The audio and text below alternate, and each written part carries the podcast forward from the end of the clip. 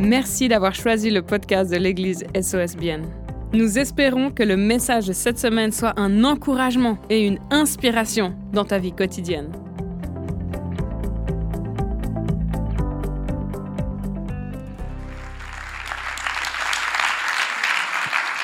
Voilà. Et comme je l'ai dit avant, tout par hasard, je veux dire, ou peut-être certainement conduit par le Seigneur, ben, il y a quelques jours, je lisais ce passage dans, dans Matthieu 5, 8 qui disait Heureux ceux qui ont le cœur pur, car ils verront Dieu.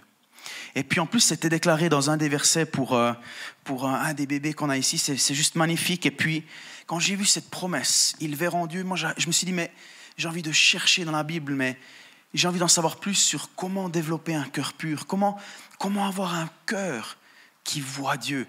Et puis cette promesse, je me dis, mais elle est extraordinaire. Est-ce qu'on peut penser à quelque chose de plus beau que la promesse de se dire, et, je crois que quand Jésus déclare ça, il ne parle pas seulement dans la vie d'après. Il ne parle pas, je veux dire, de la vie après la résurrection, après la mort, où on sera avec lui, mais c'est une promesse qu'il fait pour ceux qui, qui ont un cœur pur aujourd'hui déjà eh bien, ils ont cette capacité, ils ont ce cadeau, ils ont cette faveur de pouvoir voir Dieu plus clairement que d'autres. Est-ce que ce n'est pas extraordinaire? Et moi, ça m'a inspiré. Je me suis dit, mais moi, je veux ça. Et je sais que mon cœur, il n'est pas toujours pur. Chacun d'entre nous, on sait que notre, que notre cœur, il n'est pas complètement pur, d'accord? Et ça peut paraître un peu défiant. On se dit, mais moi, je sais les défauts, les pensées qui traversent ma tête, et puis ce que, je, ce que je fais rentrer parfois dans mes yeux, ce que je permets parfois à, sortir de ma bouche, je sais que mon cœur, il n'est pas complètement pur. Et puis je me suis dit, mais Seigneur, j'ai envie d'en savoir plus. Et je sais que cette promesse, si Jésus la partage dans le sermon sur la montagne, dans les béatitudes, comme on le dit parfois, s'il le dit, c'est que c'est possible. C'est que c'est pas impossible. Amen. Alors quand Jésus fait une promesse, moi j'ai envie d'en savoir plus, j'ai envie d'aller voir dans la Bible, mais qu'est-ce qui est dit sur un cœur pur? Parce que j'ai envie de voir Dieu toujours plus clairement, j'ai envie d'avoir une révélation de Jésus, j'ai envie de savoir comment il est vraiment, pas seulement ce qu'on a dit de lui, pas seulement ce que j'ai entendu à travers les années, mais moi-même, j'aimerais cette expérience personnelle avec lui, j'aimerais le découvrir tel qu'il est vraiment. Est-ce que vous n'en avez pas envie? Est-ce qu'il y a d'autres personnes qui désirent ça ce soir? Est-ce que ça intéresse quelqu'un que je continue un petit peu puis qu'on aille creuser la parole? Amen ils verront Dieu. une promesse extraordinaire. Et puis effectivement, c'est dans le, dans le sermon sur la montagne. Et puis, Jésus il a utilisé un le, mot pur dans le langage d'origine. C'est un mot que les gens qui étaient là connaissaient, mais ils ne le connaissaient pas dans la façon dont Dieu l'a utilisé. Parce qu'à l'époque, les gens, ils étaient habitués à ce que leur disent, pour être pur, tu dois, tu dois faire des rituels, tu dois passer par de nombreux rituels, tu dois respecter des cérémonies à la lettre afin d'être pur. Et tout de suite, ils se sont dit, ah, il parle de pureté, c'est certainement cette pureté dont les chefs religieux parlent, où il faut faire des sacrifices, où il faut respecter la loi orale, etc. C'est compliqué, c'est lourd, c'est certainement de ça qu'il veut parler. En fait, non. Il a pris ce terme-là, mais il a parlé du cœur, il n'a pas parlé de l'extérieur, il a parlé du cœur. Amen.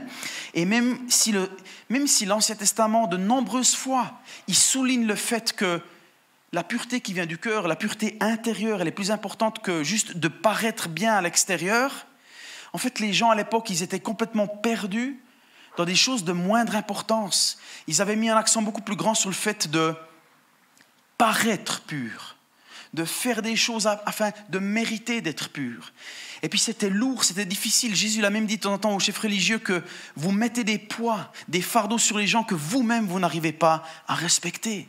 C'était difficile, c'était pas joyeux, c'était pas léger, c'était pas une atmosphère spirituelle qui était simple à vivre. Et pourtant, je veux dire, l'Ancien Testament parle du fait qu'il voulait enlever un cœur de pierre pour donner un cœur de chair, qu'il aimerait inscrire sa loi dans les cœurs, plein de fois, mais ils n'avaient pas compris ce que ça voulait vraiment dire. Et puis en fait, pendant presque tout le sermon sur la montagne, je veux dire, une des choses qui est au cœur de ce sermon sur la montagne, c'est ce qui est dedans compte plus que ce qu'on voit.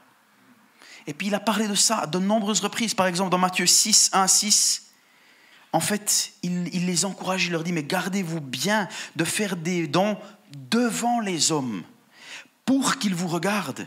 Sinon, vous n'aurez pas de récompense auprès de votre Père céleste. Donc, lorsque tu fais un don à quelqu'un, ne sonne pas de la trompette devant toi comme le font les hypocrites.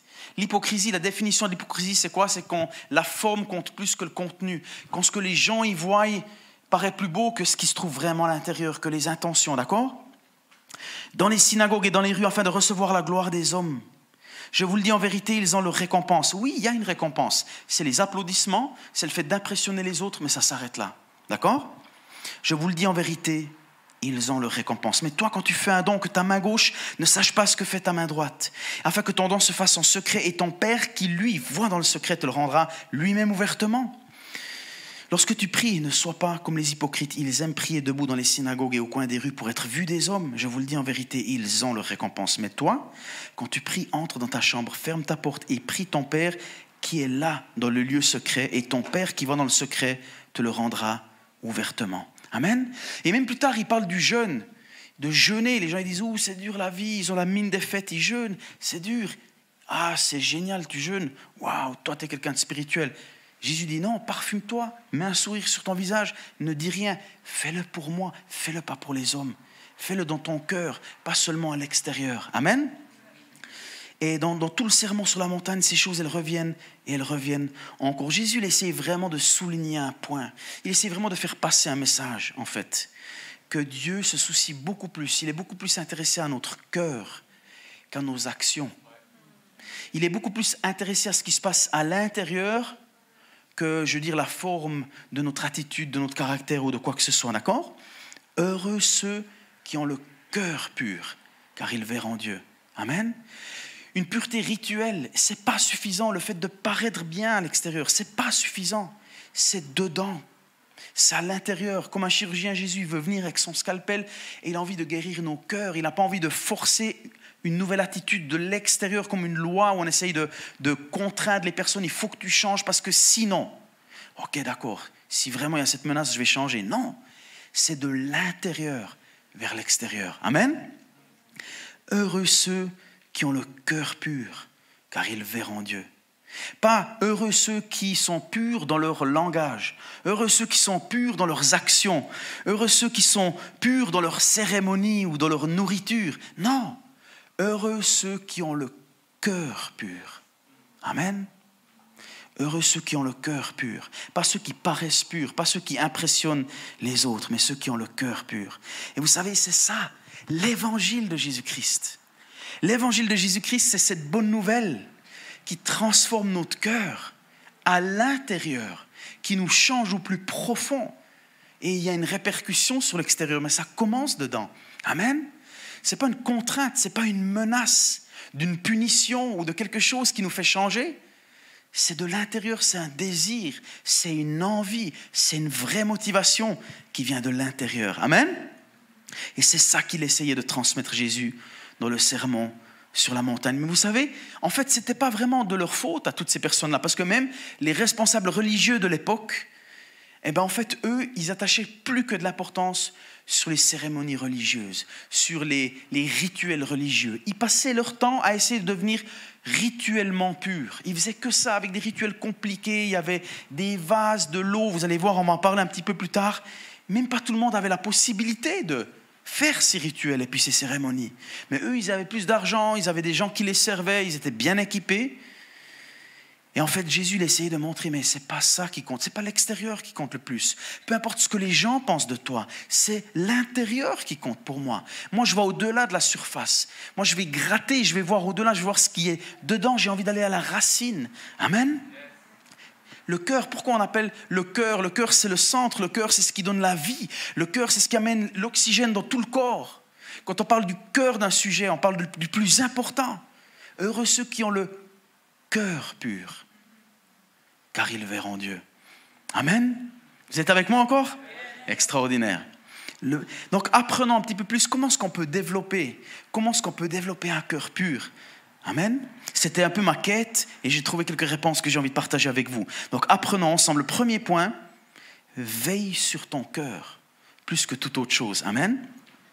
Et parlant de pharisiens, hein, on a parlé de pharisiens, les pharisiens c'était une partie des religieux leaders de l'époque, ceux dont la, la, Bible parle souvent, il y en avait d'autres, mais eux c'était un des groupes principaux. En fait, il y a un de ces pharisiens qui a été assez zélé et courageux d'inviter Jésus chez lui à la maison pour dîner. Et vous allez voir qu'il va probablement très vite le regretter. Souvent, quand on lit le passage que je vais vous lire, on oublie dans quel contexte en fait il passe. On pense que Jésus il est là sur une place, puis qu'il crie à des gens comme ça, attention, malheur à vous. Mais en fait, non. Il était invité par un pharisien personnellement, hé, viens manger chez moi. Et en fait, ce que je vais lire là, ça se passe chez lui. Donc imaginez un petit peu la tension qu'il y a dans l'air, d'accord? Luc 11, 37 à 41. Pendant que Jésus parlait, un pharisien l'invita à dîner chez lui. Il rentra et se mit à table. Le pharisien vit avec étonnement qu'il ne s'était pas lavé les mains avant le repas. Ouï, ouï, ouï. Mais le Seigneur lui dit, vous, pharisiens, vous nettoyez l'extérieur de la coupe et du plat, mais à l'intérieur, vous êtes plein d'avidité et de méchanceté, homme dépourvu de bon sens. Celui qui a fait l'extérieur n'a-t-il pas aussi fait l'intérieur? Faites plutôt don de ce que vous avez à l'intérieur, et alors tout sera pur pour vous. Dans un autre évangile, il est dit, ça va pas être à l'écran, nettoie d'abord l'intérieur de la coupe et du plat, afin que l'extérieur aussi devienne pur. Mais ça commence à l'intérieur. Jésus ne s'était pas lavé les mains. Et les enfants qui sont là aujourd'hui, ne dites pas à vos parents demain, Pasteur Tim, il a dit qu'il n'y avait pas besoin de se laver les mains. Je ne suis pas un pharisien, je veux être comme Jésus. Non, c'est pas ce que j'ai dit, d'accord? Continuez de vous laver les mains, faites-le bien comme on vous a appris avec le fameux, d'accord? Même notre petit de trois ans et demi, il a appris à le faire. C'est pas de ça qu'il s'agissait ici, juste pour remettre dans son contexte et pas que les parents euh, retiennent quelque chose contre moi après ce message, d'accord? Donc, pourquoi Jésus, pourquoi, pourquoi, euh, pourquoi Jésus, il, plutôt, pourquoi le pharisien, il est choqué en fait parce que Jésus ne se lave pas les mains? Parce que justement, les pharisiens, c'était devenus des champions olympiques des rituels de pureté. Ils avaient une vaisselle et de l'eau. C'était même pas l'eau qui, venait, qui venait du coin. Elle devait être d'un certain endroit parce que cette eau-là, elle n'était pas pure. Et ils devaient se laver les mains. Et d'abord, ça venait des doigts jusque ici, et ensuite dans l'autre sens. Et ceux qui étaient vraiment radicaux, vous savez, ceux qui étaient vraiment un peu des, des, bien zélés, ils faisaient ça même parce qu'à l'époque déjà, ils avaient plusieurs plats dans un, dans un repas, d'accord, un peu gastro comme ça. Ils le faisaient même entre deux. Ceux qui vraiment voulaient faire les choses bien, ils se levaient, après le repas principal, avant le sorbet, il le refaisait. Avant le fromage, il le refaisait pour montrer à quel point ils étaient purs. D'accord? Et puis, euh, en fait, c'était même pas écrit dans la Bible. C'était la loi orale, mais qui était presque devenue aussi importante que la loi écrite. Ils en avaient fait presque la parole de Dieu à l'époque, alors que c'était une espèce de loi orale. Et beaucoup de choses, pas tout, mais une grande partie, étaient inventées en fait par des hommes. Et puis, pour les pharisiens à l'époque, de ne pas faire ça, ils considéraient ça aussi grave que de coucher quelqu'un qui n'était pas son mari ou sa femme. Et puis, ils étaient même excommuniés s'ils ne faisaient pas ça, vous vous rendez compte? Il y, a même, il y a même un pharisien, l'histoire nous dit qu'un pharisien a été emprisonné par les Romains, et puis il mourait de faim et de soif, et puis il était au bord de la mort, on lui a donné un verre d'eau, et vous savez ce qu'il a fait, le grand pharisien Il a utilisé ça pour se laver les mains au lieu de le boire, et c'était devenu un héros à l'époque, au lieu de le boire tellement ils étaient extrêmes dans les choses extérieures. Et on peut se demander pourquoi Jésus il réagit aussi fort là, quand il dit, mais vous, vous êtes des hypocrites. Parce que Jésus, il n'aime pas l'hypocrisie. Jésus n'aime pas quand les gens disent quelque chose et font autrement ou qui prétendent être quelqu'un qui ne le sont pas. Et Jésus, il a de la peine avec ça. C'est pour ça qu'il a souvent réagi fortement. Et c'est pour ça qu'il a souvent dit, mais Faites attention au levain des pharisiens, faites attention à cette mauvaise influence qu'ils peuvent avoir. Faites ce qu'ils disent, mais ne vous comportez pas comme eux. Parce qu'ils disaient beaucoup de bonnes choses, mais ils agissaient des fois différemment. D'accord? Et puis il leur disait, vous nettoyez l'extérieur de la coupe et du plat. En fait, ils mettaient tellement d'énergie, d'heures, de temps dans le fait de manager leur extérieur pour être d'une manière rituelle pure et nous aussi, les amis, tellement facilement on peut des fois glisser dans un endroit où on essaye de paraître bien alors qu'on sait que les choses ne sont pas complètement OK. Dans le mariage, dans nos relations, dans notre relation avec Dieu, des fois, on n'est pas honnête. Alors on ne doit pas le crier à tout le monde, mais on doit le dire. Il faut, il faut être honnête avec quelqu'un avec Dieu, avec la famille, avec quelqu'un que Dieu a placé dans notre vie. Mais très vite, facilement, et c'est compréhensible que parfois, à cause du jugement des autres, on essaie de paraître un peu mieux que ce qu'on en est vraiment. Avec Dieu, on peut être honnête. Avec Dieu, on peut être transparent. Amen. Mais eux, ils faisaient attention aux moindres détails. Et Jésus disait, faites plutôt don de ce que vous avez à l'intérieur et alors tout sera pur pour vous. Ou nettoyez d'abord l'intérieur de la coupe et, du plat afin que l'extérieur aussi devienne pur. Jésus ne leur disait pas de choisir entre l'intérieur et l'extérieur. Il disait que les deux étaient importants, mais il disait que ça commence à l'intérieur. Ça commence pas à l'extérieur, ça commence dedans. Et l'extérieur, c'est le résultat de ce qui s'est passé à l'intérieur. C'est comme le baptême. D'accord? Le baptême, on le fait parce que Dieu nous a changés, nous a transformés. Il a transformé notre cœur, on a dit oui à Jésus, nous a sauvés, et on se fait baptiser pour manifester publiquement quelque chose qui s'est déjà passé à l'intérieur. Amen? Donc il ne leur demande pas de choisir, il leur dit juste que l'intérieur compte plus que l'extérieur. Mais attendez, c'est pas fini. Le pharisien il continue de passer un sale quart d'heure. Luc 11, 42 à 43. Mais malheur à vous, pharisiens, parce que vous payez la dîme de la menthe et de la rue, de la rue et de chaque plante que vous négligez et que vous négligez la justice et l'amour de Dieu. Voilà ce qu'il fallait pratiquer sans négliger le reste. Malheur à vous pharisiens parce que vous aimez occuper les sièges d'honneur dans les synagogues et être salués sur les places publiques. Ouf, il se faisait rudoyer le pauvre. Hein vous n'oubliez pas, il l'avait invité pour manger. Eh Jésus, viens manger. Malheur à vous.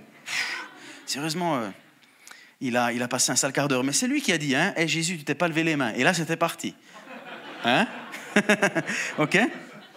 Mais ils s'étaient tellement perdus loin du cœur de Dieu, ils avaient mis tellement d'importance au paraître, au fait d'impressionner les autres, qu'ils avaient perdu de vue ce qui compte le plus, le cœur de la chose, le cœur de Dieu, le cœur de l'évangile, le cœur du message de la parole de Dieu. Ils avaient perdu ça parce qu'ils voulaient faire bien, mais ils s'étaient complètement perdus de ce qui comptait le plus. Ils avaient oublié la justice, ils avaient oublié l'amour de Dieu, ils avaient oublié la vraie générosité, d'accord? Ils donnaient la dîme de leur persil, de leur cumin et de leur, et de leur ciboulette. Et c'était des champions, quoi. Mais ils oubliaient ce qui comptait Vraiment, ils avaient perdu le sens des proportions. Jésus n'a pas dit que c'était pas bien de donner sa dîme de la ciboulette. Moi, je le fais pas, en tout cas, d'accord? Je donne ma dîme, mais pas de la ciboulette, pas de mon poivre ou pas de la salade que je vais cueillir dans mon jardin. La Bible n'en parle pas. Oui, à l'époque, ils donnaient la dîme de leur récolte, tout ça, mais ça parle pas de persil et puis, de, et puis des, herbes médicinales que tu fais pousser, je veux dire, euh, quelque part. Non, d'accord? Si tu veux le faire, tu peux. Mais eux, ils faisaient ça, ils voulaient être tellement bien, mais ils négligeaient le cœur de Dieu aimer les autres, développer une relation personnelle avec Dieu, soigner leur cœur plus que leur apparence. Vous voyez ce que je veux dire? Donc voilà, c'est quelque chose qui nous enseigne, c'est quelque chose qu'on peut aussi prendre pour nous. L'intérieur compte plus que l'extérieur. Il faut que l'attitude extérieure soit synchronisée avec l'intention et la motivation qui se trouvent dans le cœur. Amen. Jésus condamnait les pharisiens parce qu'ils étaient hypocrites, parce qu'ils voulaient impressionner les autres, ils voulaient être tenus en haut respect, ils voulaient les premières places dans les événements, ils voulaient être salués et applaudis. Mais c'était ça leur récompense, ça s'arrêtait là parce que c'était de l'hypocrisie. Et que par derrière, ils volaient les veuves, ils faisaient des choses qui n'étaient pas OK. Mais soyons honnêtes, au lieu de seulement pointer le doigt vers les pharisiens, si c'est écrit dans la Bible, c'est parce que nous aussi, on a le risque parfois de devenir comme ça, dans certains domaines de notre vie, dans nos relations, encore une fois, comme je l'ai dit, dans notre mariage, dans, dans l'église, d'accord? Ou moi je vais à l'église tous les dimanches. Hey, c'est pas l'église qui va te sauver. Amen.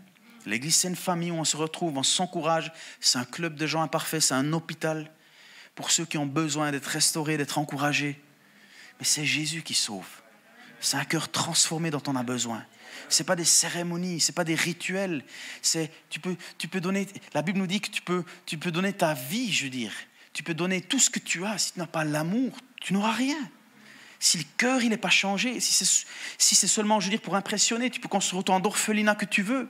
Tu peux livrer ta vie pour des bonnes causes, mais si Dieu n'a pas changé ton cœur, tout ça, ça te sert à rien. Si ça ne vient pas de là, si la motivation c'est pas l'amour pour Dieu et l'amour pour les gens, ça n'amène rien. Amen, à part quelques applaudissements, quelques passages dans les médias, quelques articles ou livres écrits sur toi. Mais c'est tout. Nous, ce qu'on veut, c'est développer ce cœur pur et de voir Dieu tel qu'il est. Amen. C'est lui qu'on a envie de toucher. Amen. C'est lui qu'on a envie de connaître. Tellement important. Et on devrait faire attention, nous aussi. Quand on lit notre Bible ici, on devrait... très facilement, ça peut devenir des règles à suivre alors que c'est quelque chose de vivant.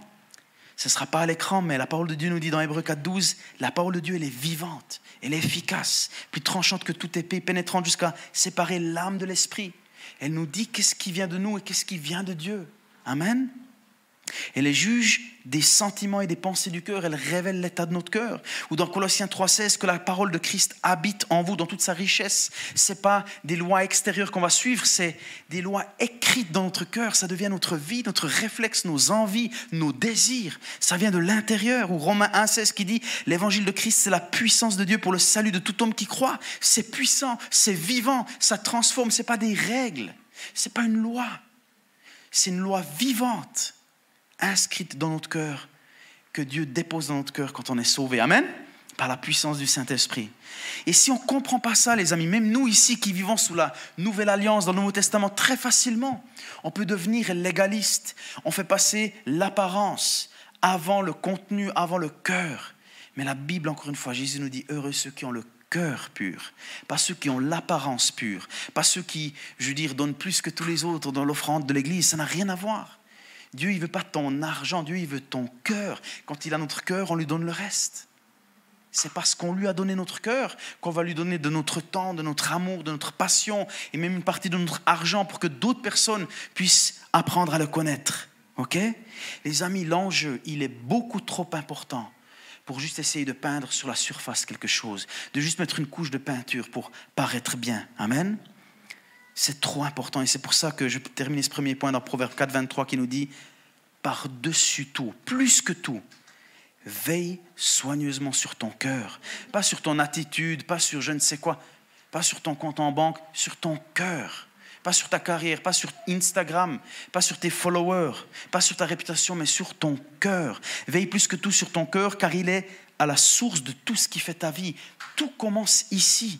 Amen. Ou dans la Bible en français courant, avant tout, prends garde à ce que tu penses au fond de toi-même. C'est dans le cœur que ça se passe, car ta vie en dépend. Et le deuxième point, c'est confie-toi ou place ta confiance dans l'œuvre complète de Jésus-Christ, plus que dans toute autre chose. Amen.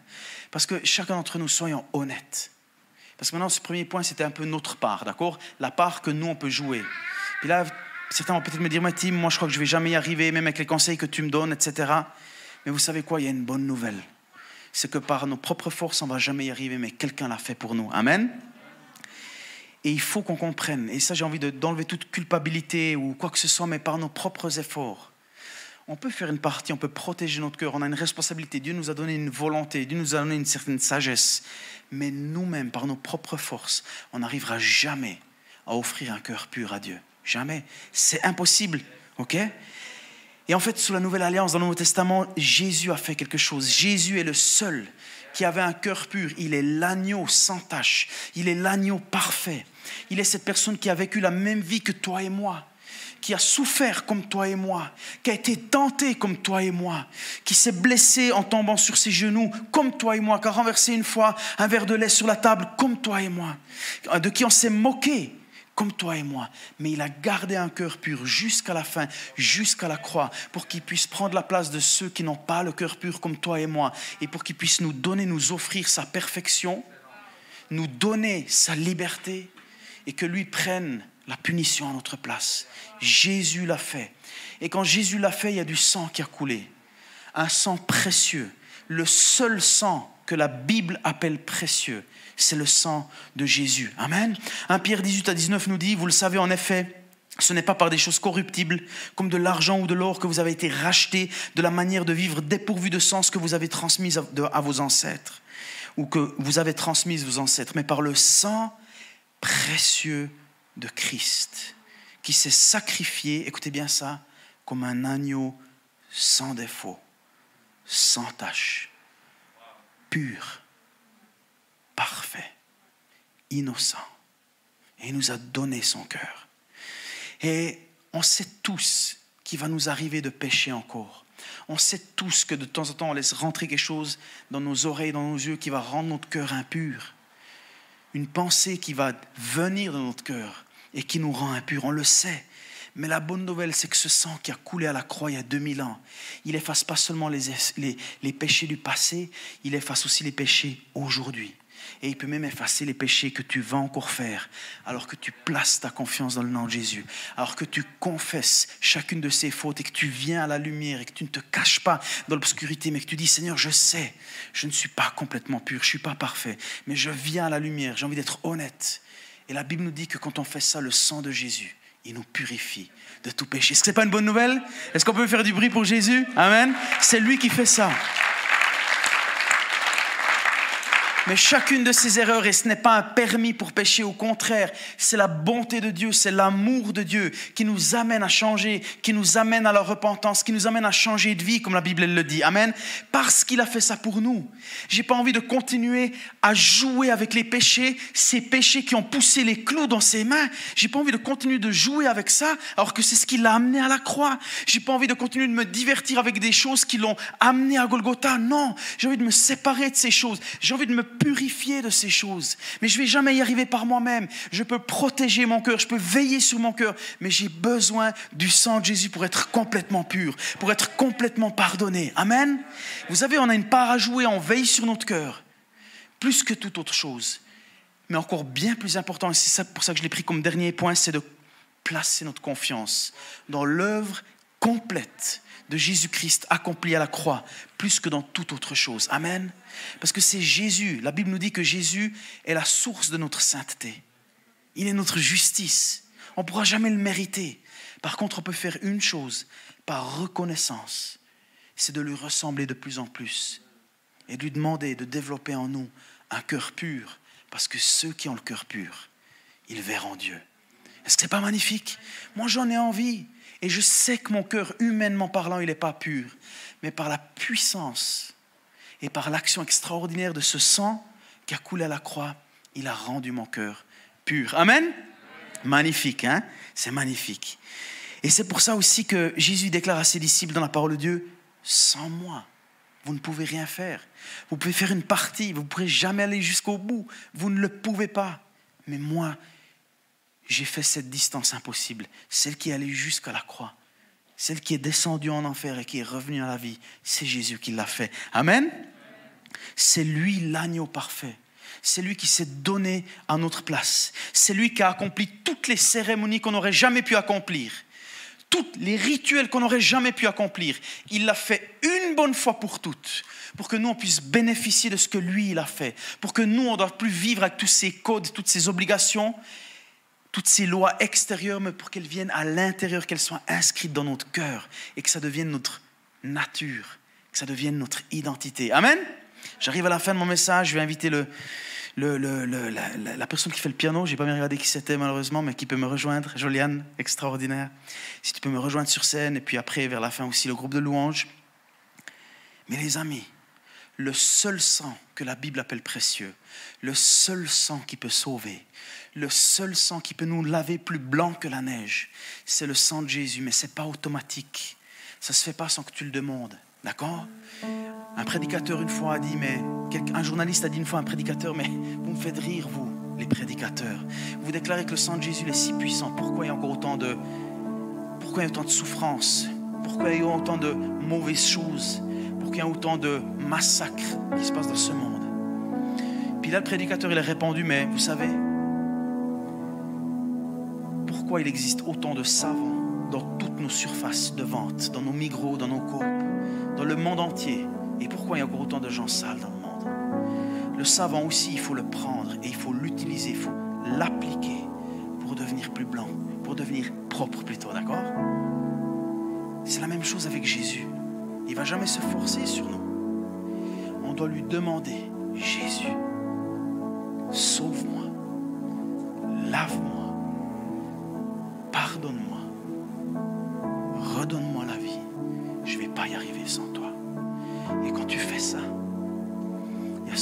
vient sur ta vie et qui te lave d'une manière miraculeuse, d'une manière éternelle, d'une manière définitive.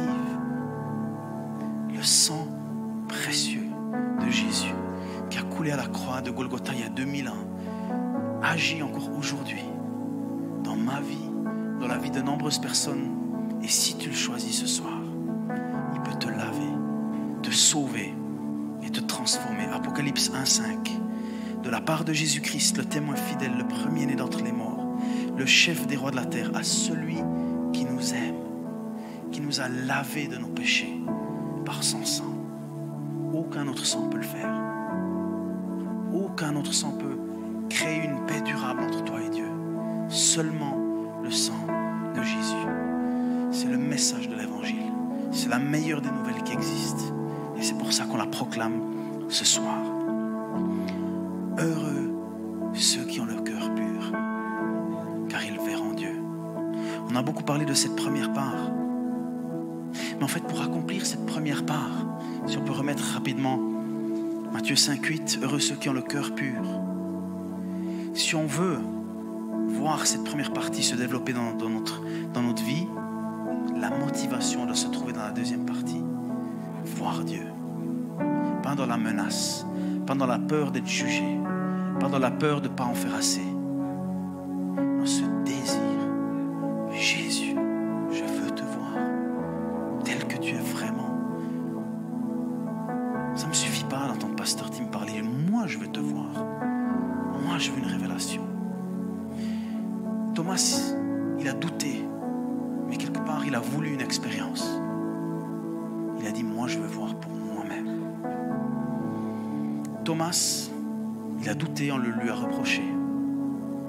Mais il a dit, je veux le voir pour moi-même. Je veux mettre ma main dans ses trous, dans son côté. Et alors que c'est celui souvent qu'on prend comme un mauvais exemple, en fait, il est celui qui est allé le plus loin de tous les disciples pour annoncer la bonne nouvelle. Il est jusqu'en Inde. Il avait vu Jésus. Il a dit, je l'ai vu, je l'ai expérimenté. C'est pas seulement quelque chose que j'ai entendu, c'est pas seulement quelque chose qu'on m'a répété, j'ai goûté moi-même à la bonté de Dieu. C'était tellement une expérience claire, tellement puissante, mais qu'il n'a plus jamais eu besoin de le voir physiquement. Il l'a vu avec les yeux de la foi. Et il allait jusqu'en Inde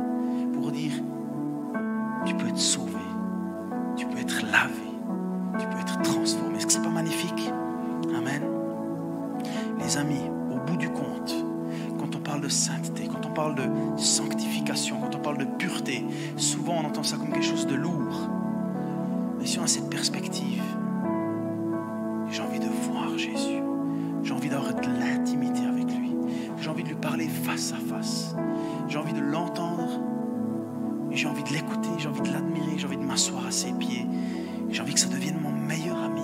C'est mon roi, c'est mon Seigneur, trois fois saint, mais c'est aussi mon ami. Amen. Il est tous les deux à la fois. Heureux ceux qui ont le cœur pur,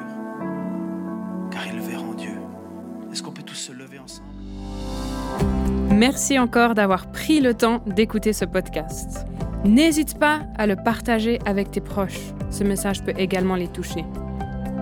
Pour plus d'informations sur l'Église SOS et sur notre vision, retrouve-nous sur le site soschurch.ch ou sur les réseaux sociaux.